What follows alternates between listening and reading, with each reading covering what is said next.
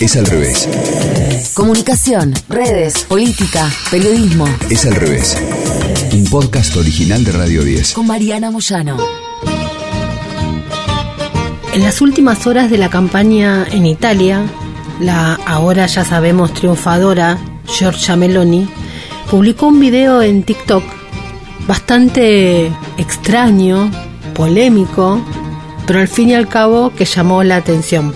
Ella posaba frente a la cámara, tenía dos melones y decía 25 de septiembre, lo he dicho todo. Miraba seria a la cámara y luego guiñaba un ojo. Con eso despedía la jornada electoral y pedía a los italianos el último apoyo para lograr lo que logró, ser la ganadora.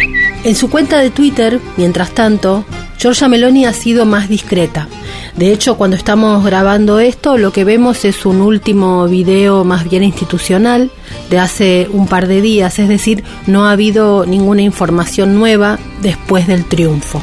Pero, ¿cómo fue la campaña electoral italiana en las redes sociales? En News Diario, Marina García hizo una nota interesantísima sobre cómo fue esta campaña electoral atípica en Italia. Ella dice que varios factores influyeron en esta campaña diferente. La estación en la que se celebra, el fin de un tórrido verano, los problemas que tendrán que afrontarse, como una guerra en el corazón de Europa, una inflación desorbitada que amenaza el país y sin duda, dice, en un primer ministro saliente, Mario Draghi, que ha marcado la historia de la política de Italia para siempre. Pero no solo eso son las peculiaridades de esta campaña, sino que hay otros aspectos que tienen que ver con el mensaje de cada uno de los líderes en los diferentes espacios de la comunicación, sobre todo en las redes sociales, una herramienta que la política italiana conoce bien, desde la llamada bestia que convirtió a Salvini en el político más votado de Italia en las elecciones europeas de 2019, gracias justamente al éxito en las redes sociales y al modo en que se organizó en las redes el M5S. El M5S es el movimiento 5 estrellas, un partido político italiano que fue fundado en octubre de 2009 por el cómico y actor Grillo y por Casalegio, se dio a conocer como un movimiento ecologista y populista que hablaba básicamente de la democracia directa, el libre acceso a Internet y la política financiada por pequeñas donaciones privadas y no a través de fondos públicos, con una condena brutal a la corrupción. Por esa razón fue que el movimiento rechazó 42 millones de euros en el dinero que iba a darle el Estado para las elecciones generales de 2013 y así fue que sus diputados renunciaron a gran parte de su salario. 2009, 2013, veamos cómo venía creciendo este discurso, esta agenda, que hoy es algo cotidiano, donde en las redes sociales. Es al revés.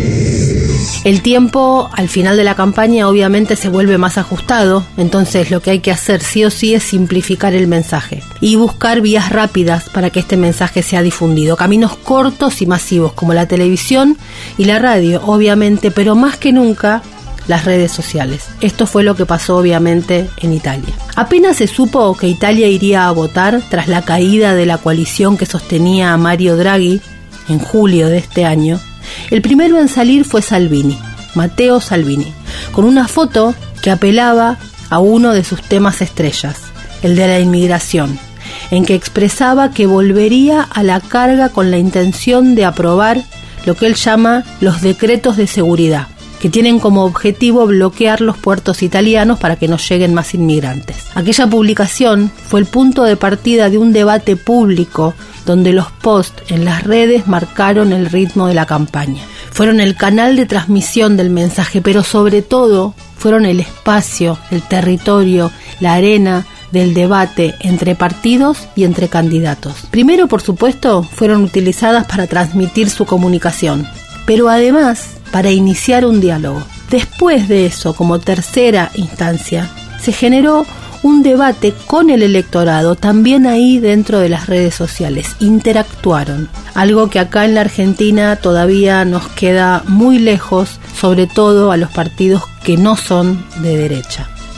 En las últimas semanas pre-campaña, mientras los italianos estaban de vacaciones, las redes sociales fueron la gran herramienta de comunicación, la más cercana y muchas veces basada en bromas, memes, alusiones, acusaciones, sarcasmos, ironías, ataques muchas veces dirigidos a las personas y no tanto a sus ideas. Especialmente destacable fue, dice Marina García, algunos posts como el del líder de acción Carlo Calenda del Centro, del Centro Político de Italia, de la coalición de Centro, que publicó un video que le había dejado su mujer explicando cómo usar el lavarropas. Fue criticado él y la publicación porque muchos consideraban esto sexista como un ejemplo más de lo que consideran el discurso tradicional. Pero al mismo tiempo, la gran eficacia estuvo en que logró lo que llaman la intimate politics, la política de la intimidad de los políticos. Matteo Salvini también hace este tipo de post personales y de hecho Giorgia Meloni también lo hizo, publicó una foto abrazando a su hija. Es al revés. En otros momentos, durante el inicio de la pelea en la campaña electoral, por el voto, las redes sociales fueron también fruto de una fuerte polémica, como por ejemplo cuando Giorgia Meloni publicó un video, compartió un video oscurecido, pero de una mujer que había sufrido una violación por parte de un hombre inmigrante, justamente para llevar algún tipo de rédito a su discurso anti-inmigrantes. El debate con este video no solo fue inmenso en las redes sociales, sino que llegó a otros territorios, al resto de los territorios sociales. Los medios de comunicación tradicionales y además la justicia, donde se abrió una investigación. En el mes previo a las elecciones, las tendencias en las redes sociales fueron similares a la de los sondeos. Todo el mundo siguió las publicaciones de Giorgia Meloni porque el peso de su liderazgo en las encuestas iba creciendo al mismo tiempo que crecía su relevancia en las redes sociales. Además de ella, Matteo Salvini, uno de los más seguidos, y Giuseppe Conte del M5S tienen lo que llaman gran musculatura en las redes sociales porque vienen desde largo trabajando en ese terreno. Ambos reafirmaron su figura política en gran medida a través de la presencia en las redes sociales con sus declaraciones, sus videos y su forma de manejar. Además, en el caso del M5S, como decíamos, las redes formaron parte de lo más importante de esta organización, que es justamente ahí donde ellos establecieron su mecanismo de conducción y de convocatoria.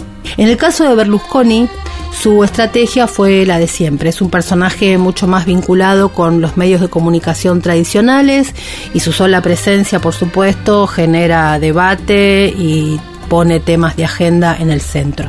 En el caso de la izquierda, de la centroizquierda, con Enrico Leta, la presencia en las redes fue un poco más débil. En general, el partido tiene algún tipo de convocatoria en Instagram con algunas publicaciones vinculadas a un electorado más joven.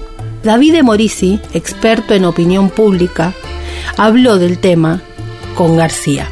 Hasta ahora la campaña ha sido muy estratégica, dijo, y muy poco vinculada a temas concretos. Un esquema que se repite también en el ámbito digital. En el caso de Meloni, dijo, la estrategia del debate es clara.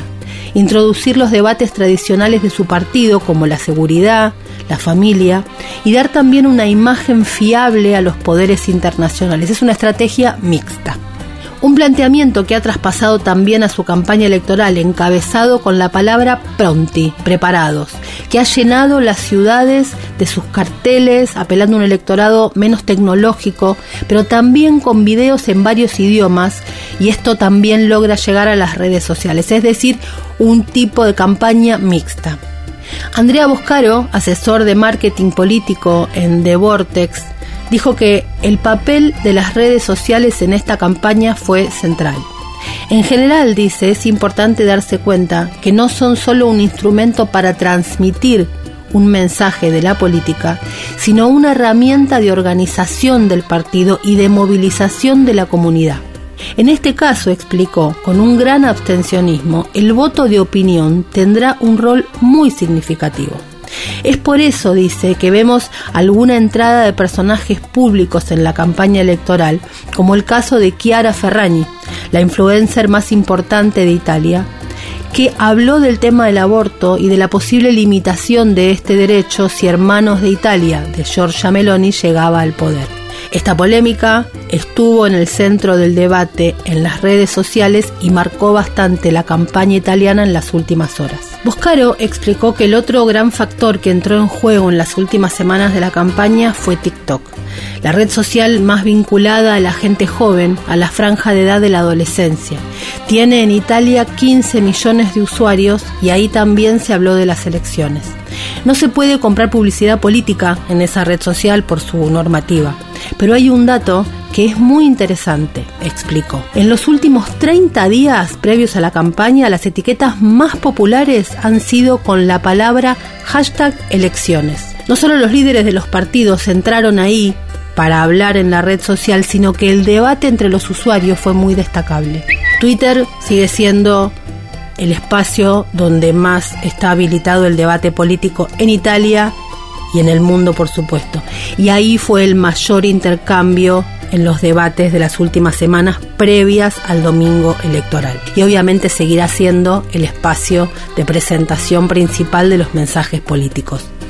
Suele pasar que vienen las elecciones en los diferentes países, ganan estas derechas, nos asustamos, vemos cómo manejan los medios digitales, nos dura un par de días la preocupación, decimos hay que aprender y luego volvemos a la comunicación más antigua. Veremos, quizá algún día cambie la mecánica y los partidos más democráticos comprendan en qué terrenos están muy, pero muy atrás. Escuchaste Es al revés. Un podcast original de Radio 10. Conducido por Mariana Moyano. Si te gustó, seguimos con la opción seguir. Coordinación y producción de contenidos. Sebastián Pedrón. Marcelo Figueroa. Fernando Candellas. Martín Castillo. Locución. Delfina Cianamea. Mariana González. Gráfica Franco Gauna. Edición. Jorge de Tesanos. Nos escuchamos en el próximo episodio. Es al revés.